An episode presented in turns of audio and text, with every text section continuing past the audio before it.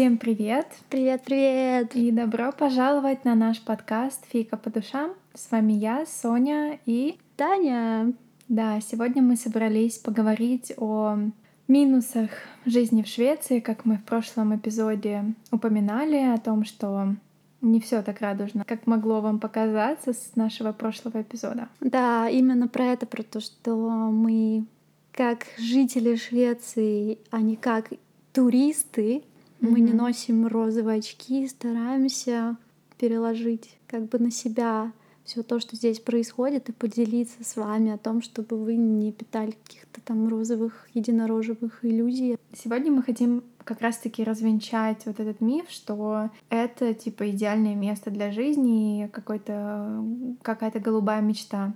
Это очень детская позиция, да, с точки зрения там, психологии, быть в иллюзии, что вот есть где-то в мире такое место, где все, никаких нет проблем, и все так замечательно и так далее. Да, да, особенно комментаторы на Фейсбуке, которые, если ты вдруг пукнешь где-то чуть-чуть о том, что меня здесь вот этот вот, именно конкретно вот этот вот вопросик не устраивает из всего изобилия того, что здесь предлагается, тебе сразу просто налетят чайки, разорвут тебя. Угу. Собирай чемодан, вокзал, родина.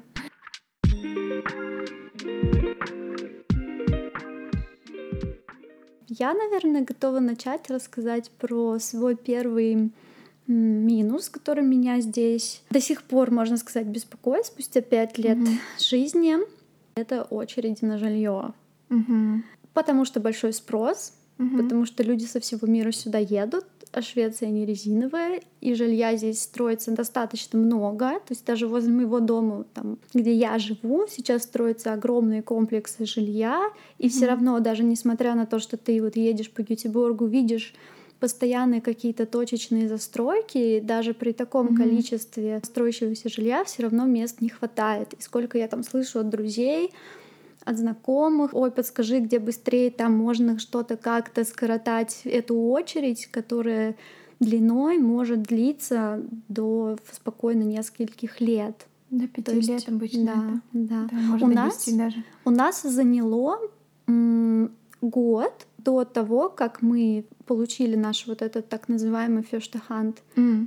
контракт. Mm-hmm. Это здесь как бы контракт первых рук называется, когда ты снимаешь жилье напрямую, так скажем, у государства или частной компании у застройщика. Там в зависимости от контракта, но чаще это постоянное жилье в том плане, что это бессрочный контракт. Mm-hmm. То есть ты мы никто пол... не может выгнать. Угу. То есть это контракт на право аренды. Сейчас немножко будем пояснять, потому что в Швеции очень сложная система съема жилья. И когда я пыталась объяснить, например, моим друзьям не из э, стран Европы, сколько сложно здесь найти жилье, даже если у тебя есть там все деньги мира, да, это так угу. сложно, потому что это пункт номер два, да, минусов. Это Швеция страна очередей. И чтобы найти себе жилье, нужно стоять в очереди, да, и минимум это должен быть год, насколько я знаю. Ну, какие-то исключения, может быть, там погрешности статистики mm-hmm. все-таки бывает, кто раньше года получал. Mm-hmm. в среднем. Да, в среднем. И то, это не из представления, что ты выбираешь, где ты хочешь жить, в каком mm-hmm. районе. Это вот то, что есть, бери. Mm-hmm. Вот за год мы взяли, грубо говоря, там, где было, считается, mm-hmm. что это не самый безопасный район. Здесь есть mm-hmm. как бы такое разделение по районам, такое не самое много mm. небезопасные районы, это называется районы, где много мигрантов просто. Ну да, они здесь так называются. Mm-hmm. Ну и плюсом, плюсом там не так много классных мест, куда можно сходить, то есть достаточно там Конечно, можно сесть на автобус, доехать до центра, это все без проблем. Но сам райончик видно, что он выглядит победнее. Mm-hmm. То есть там не так много каких-то активитетов. Там более, например, такие вот поюзанные, пошарпанные библиотеки, mm-hmm. например, какие-то активности, чем в сравнении с другими. Mm-hmm. То есть, ну, визуально немножечко отличается. Все рабочее, все в состоянии, нет никаких там таких вещей из разряда, что там крыша протекает или не знаю, дырка в полу, mm-hmm. такого нет. Но видно, что просто здесь давно не было ремонта. Ты говоришь о том, что вот вы ждали и взяли, что предлагают. То есть, как я и говорила, чем больше ты ждешь, тем лучше у тебя выбор. Mm-hmm. Если ты меньше ждешь, тем меньше у тебя выбор. И ты не выбираешь, типа, да, ходишь там по разным квартирам и сам выбираешь, mm-hmm. а тебя должны выбрать. Тебя квартира выбирает. Да, то есть, чтобы арендовать квартиру, у тебя должен быть, ну, во-первых, все документы. Легально ты должен здесь находиться. Должен быть рабочий контракт, там, выписки из банка. То есть вот эти вот компании, они просят весь твой пакет то есть документов, которые подтверждают, что ты надежный человек, и тебе можно да. квартиру сдать. Без этого, ну, хрен Также запрашивают еще рекомендации с предыдущих мест жительства угу. у твоих предыдущих хозяев квартиры. Да. То есть у нас тоже такое было. Честно, я сбилась со счета, сколько раз мы именно по Швеции переезжали, сколько. mm Но это было просто очень-очень много раз. Часто это вот были как раз-таки вторые руки, так называемые, когда ты снимаешь у какого-то а, частника, да, который просто пересдает квартиру. mm Либо это его собственное жилье, и он его сдает, либо это жилье, которое он там снимает и сдает как э, комнату mm-hmm. в этом жилье и так далее. Я точно знаю, что за всю вот мою жизнь а, как семьи там за 8 лет mm-hmm. я переезжала, я вот считала 13 раз. Mm-hmm. Шведы очень много тоже переезжают mm-hmm. за свою жизнь и Наверное, среди знакомых и друзей я побила пока все рекорды. Mm-hmm. Это правда сложно здесь живем. Да, mm-hmm. да, да. Ну, нам как-то так в кавычках везло, что нам попадались вот контракты очень коротенькие на маленькие mm-hmm. сроки, что там, например, кто-то из хозяев уехал в отпуск там на пару недель, кто-то там на месяц, максимум там у нас на полгода было. Иногда мы там даже несколько недель где-то снимали, и это постоянно с кошкой, с грудным ребенком, с коробками. Жизнь на чемоданах постоянно. Mm-hmm. И во всем этом ты просто каждый раз обновляешь страницу всяких различных mm-hmm. а, сайтов с очередями жилья и просто ждешь, когда появится анонс какой-то новой свободной квартиры, mm-hmm. куда можешь податься. И вот это такая жизнь немножечко Краси... Да, крысиные бега, когда ты пытаешься вот выбраться и наконец-таки закрепиться, mm-hmm. да, где-то. И это очень частая история для мигрантов здесь. Поэтому mm-hmm. те, кто переезжает, будьте готовы вот к этому стрессу. Ну, к этому, блин, как-то, как и к родам, и к первому mm-hmm. ребенку нельзя быть готовым на сто процентов. Ты можешь про это кучу всего прочитать, но стрессанешь все равно. Mm-hmm. Ты говорила, что у вас были случаи там, что вас выгоняли из квартиры, да, типа вот. Один вот. раз было, да. И вообще контракты во вторые руки, да, это когда частный человек пересдает свое право на сдачу, э, на аренду, либо у него собственность вот эта mm-hmm. квартира, и он пересдает. И обычно это очень, очень короткие контракты. Они да. даже не имеют права их продлевать, насколько я да, знаю. Да, да. Несмотря на все это, некоторые хитрецы, так скажем, научились этим ловко пользоваться. Mm-hmm. И при наличии, например, какого-то своего жилья, где они не зарегистрированы, они продолжают занимать очередь уже mm-hmm. нуждающихся людей, кто без этого жилья. Например, мы столкнулись с мошенничеством один раз, когда нас выгнали. Mm-hmm. Там ситуация, конечно, была вообще патовая, на самом деле. Я, может быть, как-нибудь ей поделюсь. Mm-hmm. Это не относится к теме, мне кажется, сейчас. Mm-hmm. Но в целом здесь есть такая лазейка, когда вот ты как человек можешь, там, не знаю, ты мужчина, ты для государства по бумажкам такой весь свободный mm-hmm. холостяк, а на самом деле где-то живешь так втихонечку у какой-нибудь девушки там или mm-hmm. бывшей жены фиктивно. А, ну, фиктивно, точнее, для государства ты не женат, все такое, а сам продолжаешь mm-hmm. жить э, в, там в собственном доме, да. И сдаешь квартиру, которую тебе дало как бы государство. Ты не Но имеешь... Это незаконно. Это незаконно, mm-hmm. это мошенничество. И с ценами тоже. Мошенники предлагают такое жилье, да, они в 2-3 раза, в 2-3 раза дороже, и там не самые лучшие условия на самом mm-hmm. деле. Это хуже, чем если ты придешь на first hand контракт, где чаще всего там либо какой-нибудь свеженький ремонт после реновации, mm-hmm. либо там обязательно клининговая компания должна была убраться, то здесь как бы люди не сильно насчет уборки. Вот mm-hmm. кто вторые руки сдает. ты не хозяин, ты не можешь да, распоряжаться да. пространством. И тебе mm. нечего делать, ты не можешь что-то другое выбрать. Вот мы да. так приехали на вторые руки однажды, и просто там полнейшая грязь, тараканы бегают, и все. И ты не можешь ничего даже предъявить, потому что понимаешь, mm-hmm. что как бы тебе деваться некуда. Ты пожаловаться никуда не можешь. Да, да, да. Потому что это незаконно. Угу, угу. И ты боишься даже, вот если тебя что-то не устраивает, ты боишься, мне кажется, выражать это в полной мере, потому что ты боишься потерять да, хотя бы да. какое-то жилье. И это часто здесь, потому что очень сложно найти свободное место, да, и с нормальными, адекватными хозяевами и так далее.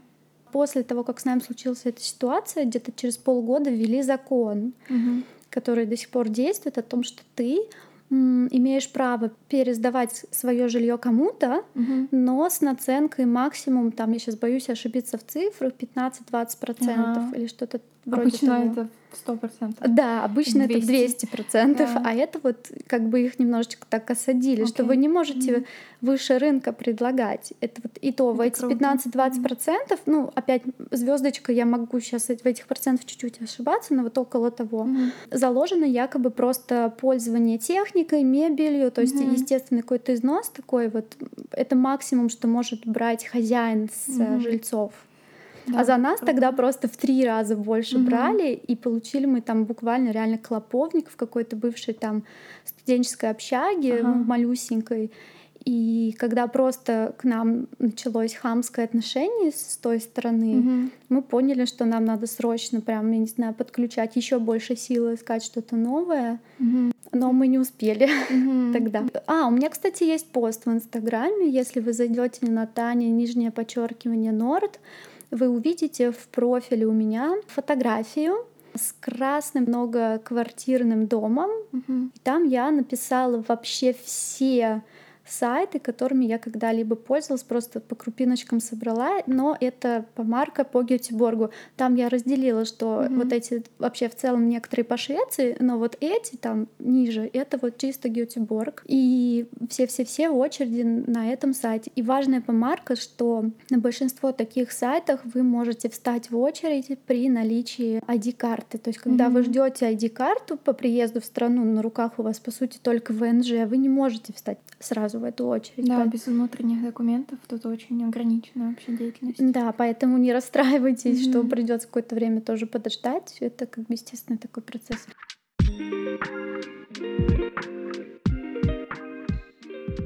Второй минус, который я сказала, вытекающий из этого, что Швеция — это страна очередей. Вообще здесь очень долго надо ждать все примерно. Как и очередь на квартиру, так и очередь к врачу, так и очередь, не знаю, в садик детей э, люди записывают, когда они забеременели на очередь в садик. Помнишь, мы недавно стояли в огромной очереди, чтобы купить мороженку? Это такое... Шведы обожают стать очередь и постоять в ней. Это чисто любимое занятие. Они даже выстраиваются в очередь перед автобусом, чтобы в автобус зайти. Да, да. А еще в это воскресенье исследовала ночную жизнь Гетеборга, и я была очень удивлена. Ну, может быть, сейчас еще из-за того, что отпуск это наложилось, что перед понедельником ночная жизнь Гетеборга очень активна, и что-то в ней тоже есть. Что? Очереди! Клуб. Да! Не, ну в клуб везде, наверное, Ну очередь. там просто километро, ну в смысле реально просто нереальные Это очереди. отпуска, потому что, я думаю... Просто нереальные. Они просто в несколько улиц эти очереди. Жесть. были. Я просто шла и такая, а когда оно закончится? То есть Это просто реально все шведы решили отдохнуть. Это разные возраста, да, и все вот это вот. Да, сейчас сезон, лето, и это тоже может быть для кого-то очень таким минусом, потому что летом обычно все в отпусках, и даже компании некоторые закрываются даже на несколько месяцев летом, ну там на месяц-два, потому что все сотрудники в отпусках. И э, это тоже одно из э, таких под подпунктов, что здесь в целом такая нормальная практика, да, что что-то может закрыться, и там, не знаю, в 6 вечера кофейни закрывают, по выходным все закрывается в 4. Только вышел с работы, захотел куда-нибудь пойти развлечься, типа, да блин, опять все да, типа закрылось. 8-9, да, все Ну, к этому привыкаешь. Сначала реально прям бесишься из-за этого, что прям вот, блин, как так, не хватает привычной движухи, там, чтобы все В любое время, в любое место да, мелькало, Мгм. доставка прям суши мне в рот. Я была в России, например, недавно, и правда, ты в любое время можешь сходить в магазин, там 24 на 7, кучу магазинов, да, круглосуточных, или там заказать любую доставку. То есть все очень допоздна открыто, то здесь такого, конечно, нет. И очень многие люди на это жалуются, потому что для меня, честно, это не такой огромный минус, потому mm-hmm. что, правда, я очень привыкла, я сама очень ну, размерный человек. Домоседом классно будет, да, реально. Да, то есть ты подстраиваешься под этот ритм, ты понимаешь, что вечером в воскресенье нет смысла куда-то идти. Mm-hmm. Все сидят по домам, потому что все закрыто. И правда, ты просто, ну, как бы следишь за расписанием. Да, в этом со временем даже начинаешь находить какие-то плюсы, что раз так все работает по часам, то люди не перерабатывают. Что... Именно из-за этого. Да, что у всех есть период отдыха, что здесь люди не перегружены, и именно поэтому не раздражены в целом mm-hmm. на жизни ходят тебе улыбаются, потому что они вовремя уходят домой, как ты из своего там условного офиса тоже mm-hmm. в 6 часов вечера. Это причинно-следственная связь. Да. Вот. Но когда тебе захочется потусить, это минус. Mm-hmm. Сейчас мне хочется, да, немножко отступить к плюсам. Это вот этот вот work-life balance. Да хорош, мы, мы в прошлом выпуске вы говорили про плюсы. Люди хотят хлеба это и зрелищ, и это минусы. ужасно, когда нельзя алкоголь купить после скольки? Я не пью просто. Тут есть специальный магазин. До восьми работает. Да, специальный магазин государственный, у которого монополия на алкоголь. Очень часто эти магазины, они закрыты по выходным, насколько я знаю, или там в какое-то да. очень раннее время закрываются.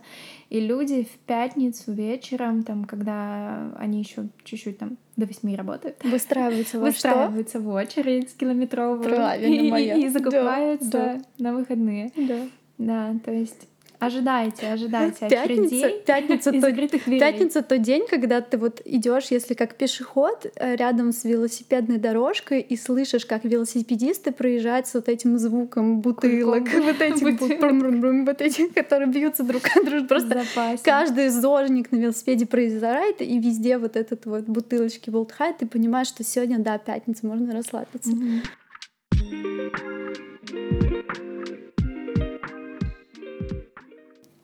Какой твой следующий минус? Мне хочется платьюшки с туфельками круглый год носить, а не одеваться в луковицу. Каждый раз. Погода! Наш общий минус с тобой. Да, это общий минус всех шведов и всех живущих в Швеции, потому что погода здесь реально, ну, мягко говоря, отстой. Отстой. Мягко. Поглаживающе говоря. Кошмар и отстой. Что не нравится тебе в погоде шведской? 50 оттенков серого мистер Грей. Давайте так, постоянно дожди, постоянно ветер очень сильный. Мы живем на северном побережье. Мне кажется, меня больше, чем дожди, вот именно ветер раздражает, очень потому что дожди ветер. разные бывают. Тропический дождь, он приятный, теплый, там сколько бы он ни лил, он не оставляет после себя вот на теле такой мороз. А вот именно ветер добавляет вот этот весь вихрь, и просто мне как человеку с обалденными длинными волосами. На таком ветру, конечно, у меня потом колтуны расчесываю. Да, и в Швеции да, там в каких-то городах потеплее, в каких-то похолоднее. Зимы тут не особо холодные, насколько я могу сравнивать там с русскими регионами, да, Ну не минус 30. Да, ну то есть здесь в целом градусная вот эта вот шкала, она умеренная, но вот этот ветер бесконечный, он просто везде. Он просто везде в любом, мне кажется, городе, особенно если где а, есть много воды, и вот Гетеборг и Стокгольм особенно, просто пронизывающий насквозь ветер, это прям вот топ. Я честно пыталась ошведиться, когда купила себе велосипед и возила себя или сына на такой типа повозочке, прицепе mm-hmm. для велосипеда, yeah. чтобы туда ребенка посадить, кабинки такой, карета. Все тут, ездит, да. Карета. Честно пыталась ошведиться, и у меня не получилось. Mm-hmm. Я просто провалилась, потому что при таком ветре, когда идет дождь, mm-hmm. дождь с такой скоростью просто врезается тебе да, в лицо, сбоку. как иголки. Вот просто это иглоукалывание. Вот кто любит, тому понравится. Мне нет. Когда я ездила так на велосипеде, я всегда удивлялась, как, там, не знаю, зимой в мороз, там ноль градусов, просто проезжает швед какой-нибудь в шортиках. Они в любую погоду ездят на велосипеде, я тоже не понимаю, как. Я когда переезжала с одного полуострова Гетеборга с Хисингена на другой через мост. Мгм. У меня даже был случай, когда я не смогла проехать на велосипеде. Был настолько сильный ветер, что я крутила педали Мгм. вперед, а меня везло назад. У меня такое недавно было, что меня в бок вот так вот сносило, и я просто еле-еле проехала через этот мост, потому что ветер реально тебя сносит, если ты особенно мало весишь. Да, и я после этого поняла, что я правда пыталась, правда, честно пыталась очень долго, дольше, чем вот эти вот, когда советуют 21 день, там и привычка выработается, у меня не выработалась даже после там месяца. У меня прям был, Ну, С рождения должна вырабатываться. да, это что-то на генетическом уровне. Макс будет есть, надусь. Мой Макс сын, это просто, я тут хожу, до сих пор укутываюсь. И то не так, как раньше. Моя мама сейчас, например, приехала ко мне в гости, и ей холоднее, чем мне ходить на Лето, улицу. 15 градусов тепла, ветер и дождь. Да, да. Я чуть-чуть попривыкла, я стала более раздетой. Да, да, тут видно, что не отсюда ходят в пуховиках. Да, В пуховиках. да, да. Особенно люди, которые мигранты из теплых стран. Я разговаривала с такими и там из Индии или там из Африки люди приезжают. Они круглый год ходят в пуховиках. Бедняжки, просто как им холодно, Да. особенно им. И я хочу продолжить про одежду, про то, как Мгм. я раздевалась. Даже я, с учетом того, как моя мама сюда изредка приезжает и видит, как я раздетая хожу по ее Мгм. меркам, я Без смотрю на своего сына, я смотрю на своего сына и понимаю, что это реально от рождения, потому что Мгм. мой сын даже зимой может снять куртку и футболки, и я смотрю на него, и он, мам, мне не холодно, мне Мгм. холодно, мне, мне жарко. Но Я понимаю, что он там в садике набегался, что он хочет остыть, все такое. И этот период проходит. И он не мерзнет все равно. И я смотрю на него, у него даже да. мурашек нету. Так- Такая привычка. Тело приспосабливается изначально. Вот когда оно не приспособленное, то это, это нужно время очень много. Лично мой experience с этим холодом — это сезонно-аффективное расстройство, мое любимое. Ой, Я человек, склонный к депрессиям. Здравствуйте, приятно Здравствуйте. И Мы с вами на связи. Швеция — это страна, в которой распространен диагноз сезонно-аффективное расстройство. Это когда зимой, да, полгода, где-то начиная там с ноября по март, нет солнца практически. Ну вот его просто нет. Ну там один, два, три раза оно может выглянуть. В феврале, в марте его побольше, но в целом это серость и тусклость и темнота. Она очень влияет на людей светочувствительных. И мне прям очень сложно. Я уже третий год э, живу здесь, ну четвертый пошел. Первую зиму мне было как-то нормально, потому что новый опыт, да, вот это вот Рождество шведское, да, все равно это как-то а, Немножко новизна. турист, да, такой Мгм. тип? Но вот вторая зима, как бы мне пришлось очень много усилий применять для того, чтобы оставаться в нормальном состоянии, потому что первую зиму я еще списывала свою вот эту вот депрессивную усталость на в целом кризис переезда, Мгм. сложности и вот все такое. А вторую зиму я прям очень старалась. Я там у меня была рутина, у меня были всякие вот эти вот приборы для того, чтобы заменять солнечный свет, лампы светодиодные, вот это вот на 10 тысяч, какие-то еще штуки я использовала. Каждое утро я делала йогу, каждое утро я там делала какие-то практики, которые, ну вот, поднимают уровень энергии. Куча витамин пила, ну то есть был у меня прям целый огромный протокол, чего я только не делала. В эту зиму я не стала так сильно готовиться. Мне кажется, я зря так поступила, но вот у меня не было вот этого всего того, что я делала в прошлый раз, и я прям очень сильно скатилась, вот прям такое дно, и у меня был еще низкий ферритин. И, ну, это прям было реально. Ты на 4 месяца просто выпадаешь из жизни, у тебя нет тупо сил, у тебя нет никакой вообще энергии. Все эти проекты, которые я начала там незадолго до вот этого потемнения, да, там все это на стопе.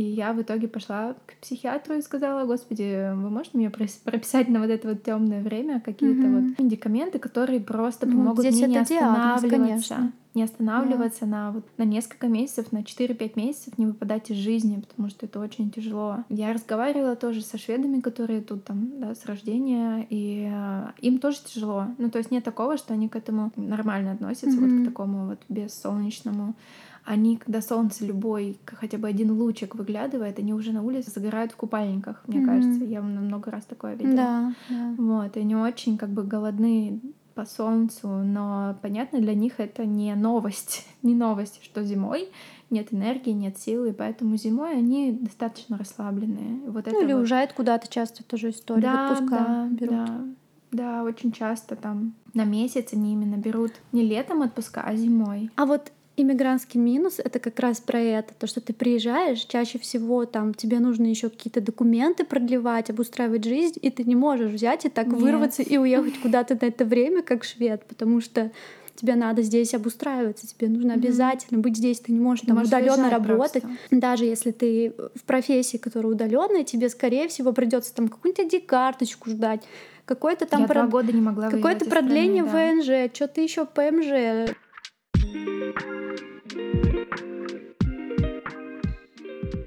Медицина. Отдельная вообще история, да.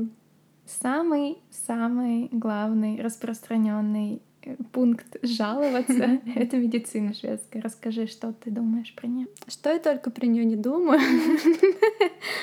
Через пять лет жизни у меня подуспокоилось. Конечно, когда я только сюда приехала, это просто взрыв жопы был про то, здесь как все не так, как здесь все просто ужасно как все здесь красиво со стороны, какие здесь просто конфетки снаружи и внутри поликлиники, все вылизанные полы блестящие. Последнее слово техники. Да, это просто. Да, это просто красота неимоверная. Ну, блин, я же туда не в музей пришла. Мой пукан горел, там его можно было с космоса видеть. Про Ты то, же как еще беременная приехала. Да, там еще гормоны, другая процедура ведения беременности. Все, угу. мозг поехал в разнос. Начнем с того, что главное для меня, как для матери, которая на тот момент была беременна первым в жизни ребенком, которая имела представление о том, что мне нужно три УЗИ, как в mm-hmm. России, что тебе делать первое на 11 неделях, второй там где-то в серединке, и третий, когда и у тебя личный уже... врач, и анализы да, каждый да, да, месяц. То, что твою беременность постоянно мониторит, чуть что там не так, тебя подхватит и дадут полежать где-нибудь в стационаре угу. под присмотром, чтобы было спокойно и так далее. Здесь не так. К слову, мне дали здесь третье УЗИ, но мне его дали чисто по исключительной причине, потому что у меня такой с психикой угу. начал происходить. То есть мне его дали не из-за того, чтобы ребенка посмотреть, угу. а чтобы меня успокоить. Но это не типично, то есть это не один раз я пришла такая, поплакала mm-hmm. им, что мне этого не хватает, и они мне сразу дали. Нет, это многочисленные заходы, подходы. Вот это вот проблема с тем, что стандартно ты не можешь прийти клинику и сказать, мне вот это, вот это, вот это назначьте, они такие, окей, без проблем, да, то есть даже врача они тебе не могут назначить, если ты прям не, не знаю, что-то с тобой несерьезное прям происходит, и очень часто людям приходится преувеличивать, по несколько раз ходить, то есть выпрашивать помощь, и часто тебя просто отсылают домой, ссылаясь на то, что это не критично, полежи дома, отдохни. Вообще самая большая проблема с тем, что ты приезжаешь, и ты не знаешь, как здесь все работает, ты не знаешь о том, что здесь огромные очереди к врачу, что здесь, например, в государственную клинику ну, нужно э, иметь вот этот персональный номер, без которого тебя тоже еле-еле там куда-нибудь могут принять. Непривычно, что нет ежегодного чекапа здоровья, как мы привыкли. Да. И что нет такого, что ты приходишь на прием, как это было в России, и тебе без каких-либо твоих жалоб особых просто буквально сразу дают талончики на разные направления там иди сдай сразу кровь, мочу, что там плюнь, куда-то угу. перни. Обожаю твои выборы.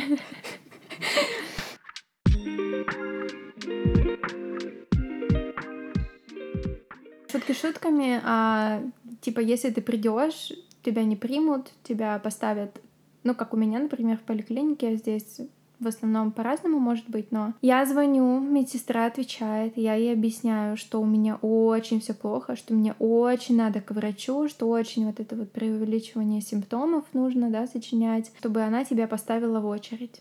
Тогда неожиданность. И тогда уже ты стоишь в этой очереди, и когда твоя очередь настанет, тебе назначают врача, и это может случиться через месяц. Когда у тебя уже все пройдет.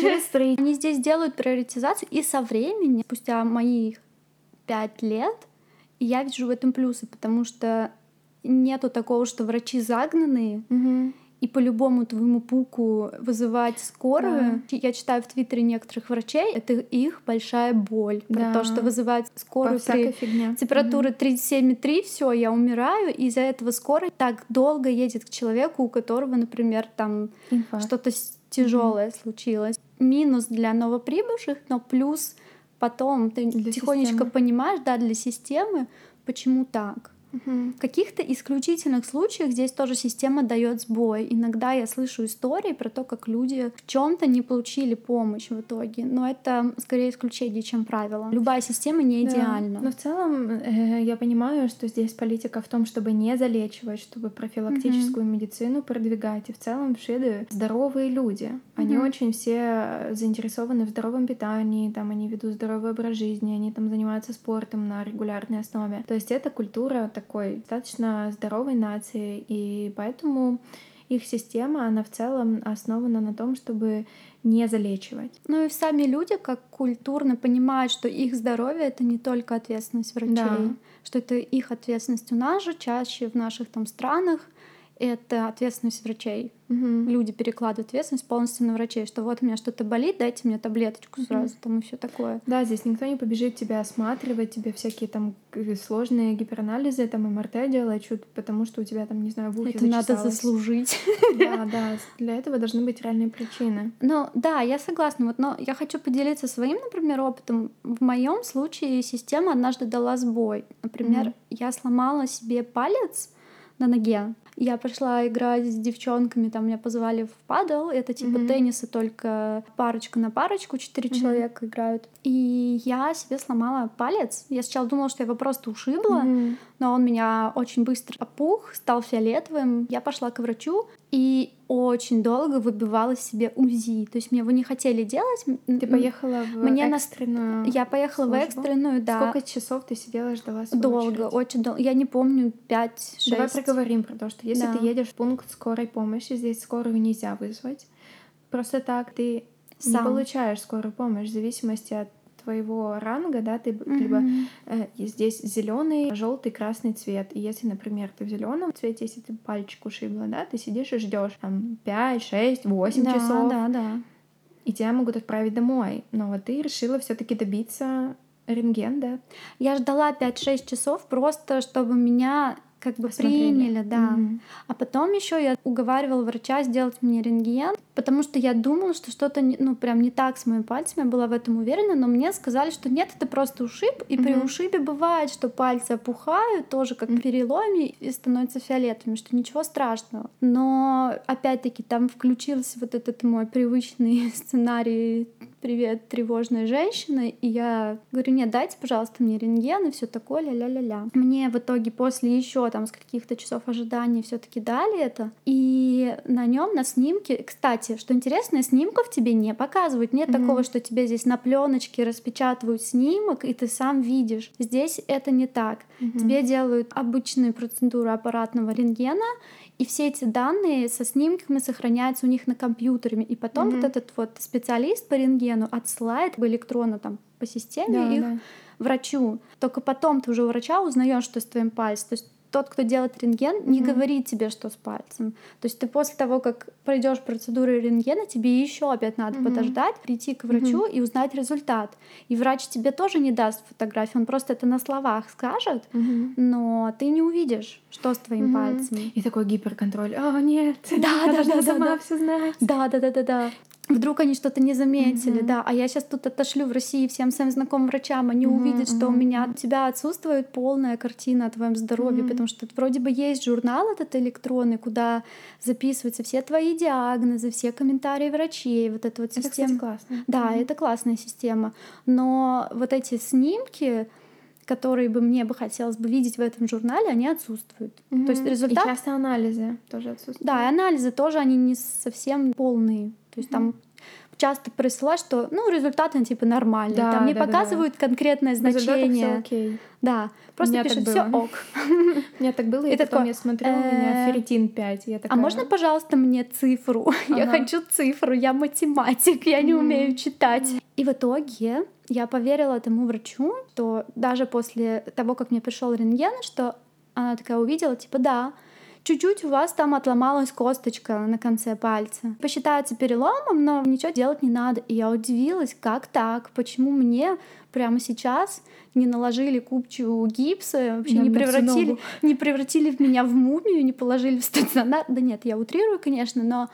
Но в целом ничего делать не надо. И через несколько месяцев у меня при ходьбе начал болеть этот палец. Mm-hmm. Я пошла в Орд Централен, и там другая женщина, мне, кстати, попалась русскоязычный mm-hmm. врач, mm-hmm. она мне тогда сказала, кто ж тебе попался там такой? У тебя косточка криво срослась, тебе надо было ставить какой-то фиксатор. Но она говорит, там, поделай массажики и все такое, и в целом как бы боль уже так ушла, но я с осторожностью занимаюсь mm-hmm. теперь своим любимым хобби, гимнастикой, Потому что знаю, если я в такое положение случайно поставлю палец, скорее всего, он меня опять заболит. Ну вот у меня то же самое было. Нефертин 5 при этом, но ну, это очень критическое состояние. Чуть ли не под капельницу ложись, и в итоге мне просто врач прислал вот эту вот просто бумажку, все ок. Mm-hmm. Вот все ок. Потом я уже пошла к врачу недавно, и она говорит, ну, Блин, это, конечно, очень плохо. Мне не назначили никакого лечения тогда, ничего. И она вот сейчас все это сделала, и она была тоже русскоговорящей, и тоже говорила, какой кошмар, что тебе ничего не назначили, и, конечно же, давайте тебя лечить.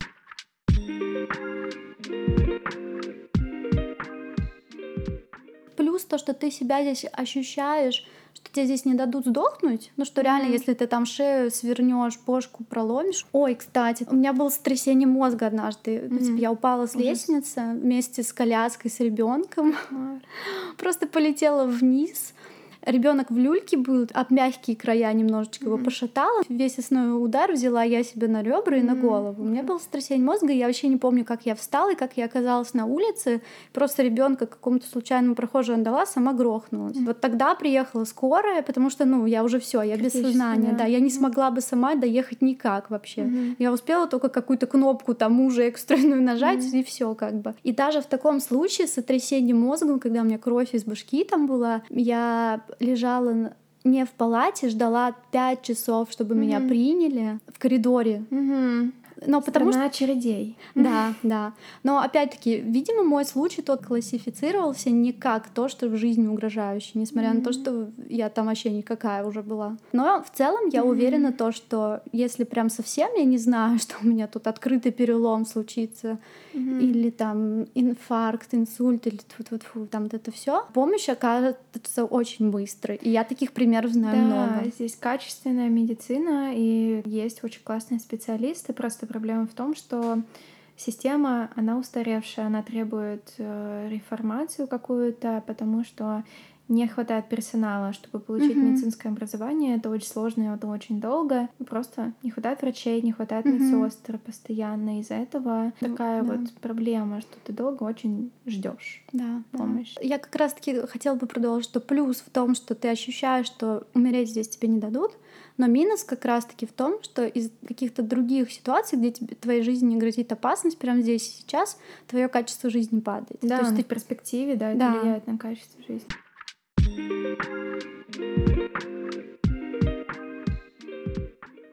Последний минус связан со Швецией, но скорее не потому, что это Швеция, скорее это с общим каким-то мировым кризисом. Mm-hmm. Я считаю свое поколение каким-то не самым везучим mm-hmm. в том плане, что для наших родителей, те, кто приехал сюда 10, 15, 20 лет назад, им больше повезло, чем нам. Как если посмотреть сейчас все там видео ютуберов, как классно в Швеции, много Всё возможностей. Людей для того, чтобы приобрести свое жилье. Там идите, берите ипотеки 1-2%, и все будет у вас классно. Эти видео устарели. Сейчас mm-hmm.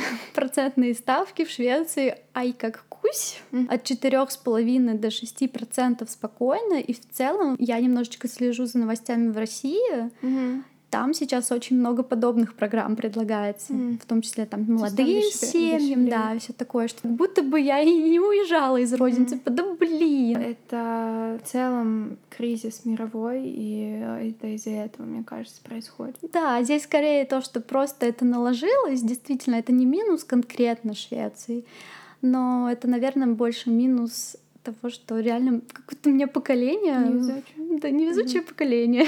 как будто раньше людям проще, что ли, было покупать жилье. У меня здесь есть знакомые, mm-hmm. которые сюда переехали очень давно, там 10-15 лет назад, и они там условный дом в черте города, можно сказать, там буквально в центре, покупали за 800 тысяч крон. Угу. Это по местным, по текущим а, Сейчас ценам, ценам Сейчас такой дом стоит 10 миллионов крон. Угу. Они его покупали за 800 тысяч. Угу. То есть сейчас даже за 800 тысяч крон не купишь и квартиру однокомнатную. Угу. Вот вообще никак.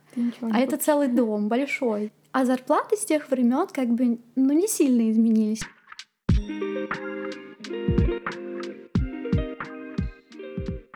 Целом мы хотели поговорить о минусах не потому, что мы, не знаю, хотели просто похейтить э, страну, потому что это нормальная позиция знать и понимать как плюсы, так и минусы, и учитывать это при переезде, и быть готовым к этому очень-очень классно, мне кажется.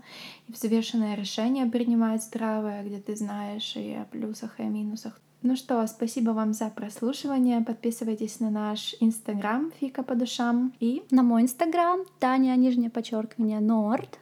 И на мой инстаграм София Александрова. Будем ждать от вас ваших впечатлений от нашего эпизода. Даже комментарии в стиле а, чемодан, вокзал, Саратов тоже приветствуются. Очень интересно узнать ваши минусы, что еще вас здесь задело, если вы тут проживаете, или чего вы боитесь, приехав сюда. А какие какашки вам попались на пути, с какими Давайте вы до так. сих пор гребем? Вот многие сейчас в эмиграции находятся, и в ту страну, в которую вы переехали, напишите самый жирный, главный минус, с которым вы столкнулись при переезде в другую страну. Да, это будет интересно. Mm-hmm. Я, я очень много сама про другие страны не знаю да. в плане минусов. Это будет интересно сравнить. Напишите, в какую страну вы переехали и какой самый главный минус вас удивил. Да, и ставьте нам звезды, потому что мы звезды и такие девушки, как звезды, что светят с неба до утра, а с ночи до утра. Такие девушки, как звезды, и такие звезды, как она.